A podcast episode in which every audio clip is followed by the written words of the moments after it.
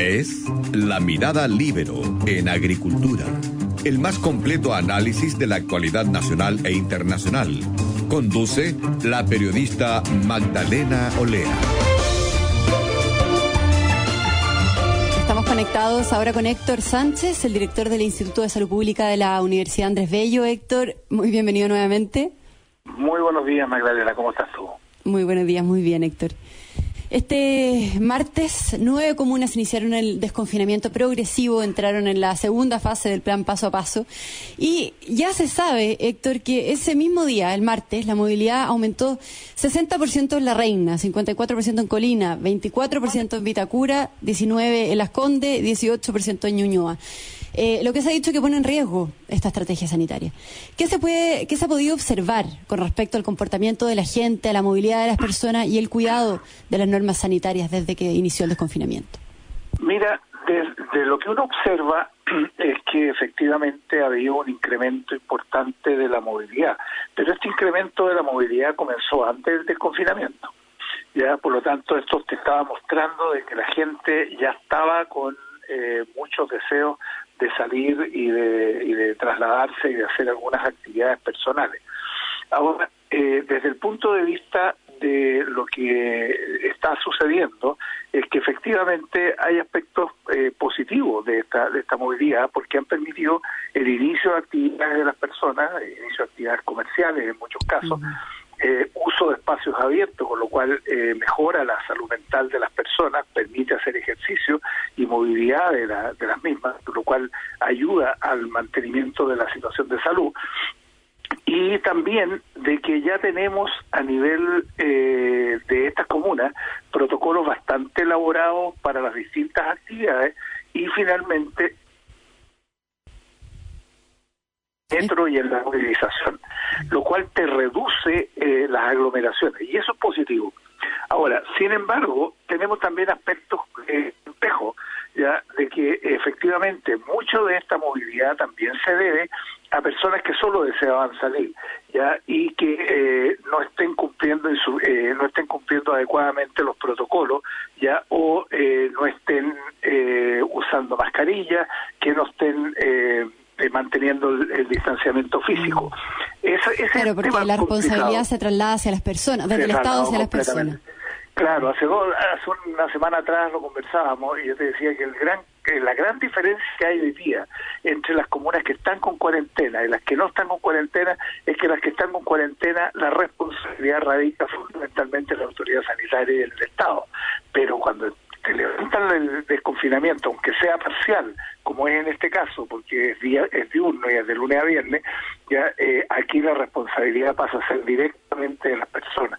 Y son estas las que tienen que mantener los distanciamientos físicos, usar mascarillas en forma obligatoria ya y tener todas las precauciones que hagan que en definitiva eh, pueda mantenerse la situación de, de salud. Ahora, lo que hay que entender es que el haber pasado esta etapa, ya, la gente no puede comprenderlo como que se resolvió el problema. Muy por el contrario, aquí estamos teniendo un pequeño respiro que lo podríamos perder en cualquier minuto si es que los indicadores eh, se echan a perder. Lo que uno está observando... Podríamos retroceder. podríamos retroceder. Lo que uno observa, por ejemplo, en los países eh, en Europa y en Asia, es que efectivamente eh, los desconfinamientos han producido rebrotes, cuestión que va a suceder en este país también. Pero sin embargo, estos rebrotes que se han producido, ya ellos muy tempranamente ya eh, los están los están eh, controlando. Por ejemplo, en el caso de Australia, eh, tomaron eh, medidas muy drásticas en Melbourne y en Mitchell, solo con la aparición de 450 casos. Ya en España, en, en Cataluña, en Zaragoza, también con una cantidad pequeña de eh, personas eh, positivas, también eh, tuvieron que entrar a, eh, a producir medidas de de control sanitario. Lo mismo sucedió en Bélgica, en Japón, en, en Tokio principalmente, ya en Hong Kong, en Francia, en Alemania, en todas partes están produciéndose distintas eh, medidas producto de eh, los rebrotes. De los rebrotes. Y aquí, y aquí lo que tenemos que tener cuidado es que en definitiva pasen dos cosas. Primero que el rebrote sea lo más ponderado posible, lo más bajo posible, y eso va a depender fundamentalmente del cuidado de las personas, pero también va a depender de la capacidad de detección precoz que tenga el Estado y que en definitiva eh, tenga la capacidad de trazarlo. Fíjate que algo interesante ha sucedido estos días. Después del plan paso a paso, en el cual eh, el gobierno presentó toda una estrategia y planteó una serie de indicadores, también lo señalábamos en su oportunidad de que estos indicadores iban a tener eh, algunas modificaciones. Y de hecho, algunos los han tenido. Pero lo que es más interesante es que el Consejo COVID, ya que es el Consejo Técnico, que es independiente del gobierno, ya y, que es transversal, donde hay eh, alcaldes, está, están algunos gremios, están universidades, qué sé yo, ellos eh, han planteado una, una estrategia eh, y, una estrategia muy parecida al gobierno, no hay gran diferencia, pero sin embargo en, el tema de indicadores ellos plantean algunos ajustes. Y esos ajustes que ellos plantean no son una cosa del otro mundo, sino que son cuestiones que están bastante cercanas, pero que en definitiva hacen que los indicadores sean más exigentes. Y ¿Usted está de acuerdo con, con, eso que plantea el Consejo Asesor COVID? Porque de hecho, bajo sus criterios, no todas las de, no todas de las siete comunas de la región metropolitana que ya avanzaron hacia la transición eh, eh, deberían haberlo hecho. No, no estarían aún listas para salir de la cuarentena.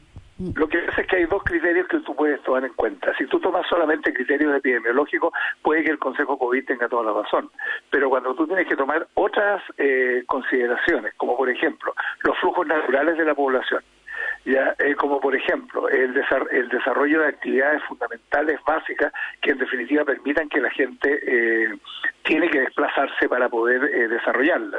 Ya cuando tú tomas en cuenta otras variables, al final la decisión de la autoridad sanitaria es un poco distinta a la que puede plantear un consejo asesor, siendo muy importante las recomendaciones que haga este consejo asesor y que ojalá siempre estén bastante en línea, pero son otras las dimensiones que se toman en cuenta. Yo creo que yo creo que yo creo que los técnicos eh, tenemos que ser eh, tenemos que tener por un lado la entereza, la fuerza para, para tratar de eh, de, hacer ver nuestros puntos de vista, pero también tenemos que tener la humildad de que hay otras dimensiones que no solo nosotros los, que manejamos este tipo de indicadores podemos estar señalando que esta es la verdad absoluta. En este tema todo el mundo está aprendiendo y yo lo que creo es que este país ha dado un paso gigantesco cuando define un plan muy bien estructurado hacia el futuro y con indicadores muy claros que en definitiva tienen que ser más exigentes, sí, tienen que ser más exigentes. Y ahí coincido con el Consejo COVID. Segundo, ¿Tienen que ser más transparentes? Sí, tienen que ser más transparentes. Cada día tiene que transparentarse la información más. Y de hecho eso ha ido pasando. Hemos transparentando la información sobre una variable que era muy discutida, que era los fallecidos. Hoy día ya la información que está entregando el informe epidemiológico del Ministerio está entregando un detalle bastante mayor que nos permite saber qué está pasando. Que tenemos que mejorar el, el testeo, aparentemente los indicadores nos están diciendo de que efectivamente la autoridad está mejorando los testeos en cuanto a rapidez. Hoy día hay un porcentaje no menor, ya eh, se supone que del orden del 80% que se entrega los resultados dentro de las 48 horas, que era un reclamo que se estaba haciendo. Y también de que la trazabilidad sea eh, lo suficientemente intensa en términos de que altos porcentajes de los nuevos casos provengan de eh, población de seguimiento. Este es un tema que todavía es un desafío pendiente y esto está por verse y está por aclararse eh, muy bien a nivel de las comunas. Yo creo que las comunas están haciendo un tremendo esfuerzo, pero necesitan que los recursos que se han enviado a las comunas eh, eh, lleguen a los servicios de salud para que en definitiva estos puedan desarrollar sus tareas. Mm, Héctor, eh, estamos conversando con Héctor Sánchez, director del Instituto de Salud Pública de la UNAP. ¿Cuándo crees que la región metropolitana podría pasar a la siguiente etapa, ya que es la preparación en el desconfinamiento? ¿Y qué significa eso en comparación con la etapa que estamos actualmente? Yo creo que antes, antes de que pasemos a la siguiente etapa de, eh, de transición, pasemos sin cuarentena en la fase inicial, yo creo que podría suceder que antes eh, algunas comunas que no han entrado en la etapa de transición pasen a la etapa de transición Yo creo que eso puede suceder. Yo creo que hay, comunas que hoy día eh, están en condiciones ¿En la región metropolitana? En la región metropolitana. Yo creo que Providencia, en cuanto a indicadores, está en condiciones y la comuna de Santiago también. Disculpa, pero no es COVID, ¿eh? eh, es solamente un poco bronquitis. Entonces, en todo caso, en todo caso eh, hay comunas que yo creo que van a pasar eh, a, la, a, la, a, la, etapa de, transición. Y eventualmente, en las próximas semanas, nosotros podríamos estar viendo de que en la medida que los indicadores se estén dando, ya eh, puedan eh, traspasar, eh, pasar de, a otra etapa. Pero para eso tienen que pasar dos cosas. Ya eh, no solo bajar la tasa de positividad que, que ha sucedido y efectivamente está, está pasando, sino que es importante que eh, hoy día tengamos una cantidad eh, y no mayor de 5 eh, a 10 personas por 100.000 de nuevos casos. Y ese es un indicador que no es menor, porque en definitiva nos dice eh, cuál es, de alguna manera, la, eh, la, la reproducción que estamos teniendo en la enfermedad. Los nuevos casos son un indicador que nos están diciendo lo que está sucediendo. Y si eso va simultáneo con que los resultados de los exámenes estén antes de las 48 horas, ese indicador es válido, mm. porque nos permite saber que efectivamente están disminuyendo los casos activos, los casos positivos. Y también otro indicador que es importante es qué está pasando con los casos activos. En la medida que estén disminuyendo los casos activos, también es un indicador muy positivo. Y eso va a estar sucediendo en la próxima semana. Héctor Sánchez, director del Instituto de Salud Pública de la Universidad Andrés Bello. Muchas gracias, como siempre, por toda la información eh, que nos traes en este programa. Muy buen día, Héctor. Un gusto saludarte. Hasta luego. Hasta la próxima semana. Hasta luego. Bueno, yo me despido también, los invito a quedarse en sintonía con Conectados, el programa del Checho Irán y nos encontramos nosotros mañana en La Mirada Libero en Agricultura. Gracias a todos los auditores. Fue La Mirada Libero en Agricultura. Una presentación de Viña Garcés Silva, pioneros del Valle de Leida. Y en Consorcio, estamos contigo en tus pequeños y grandes proyectos. Conducción, Magdalena Olea. Producción, Doris Mora.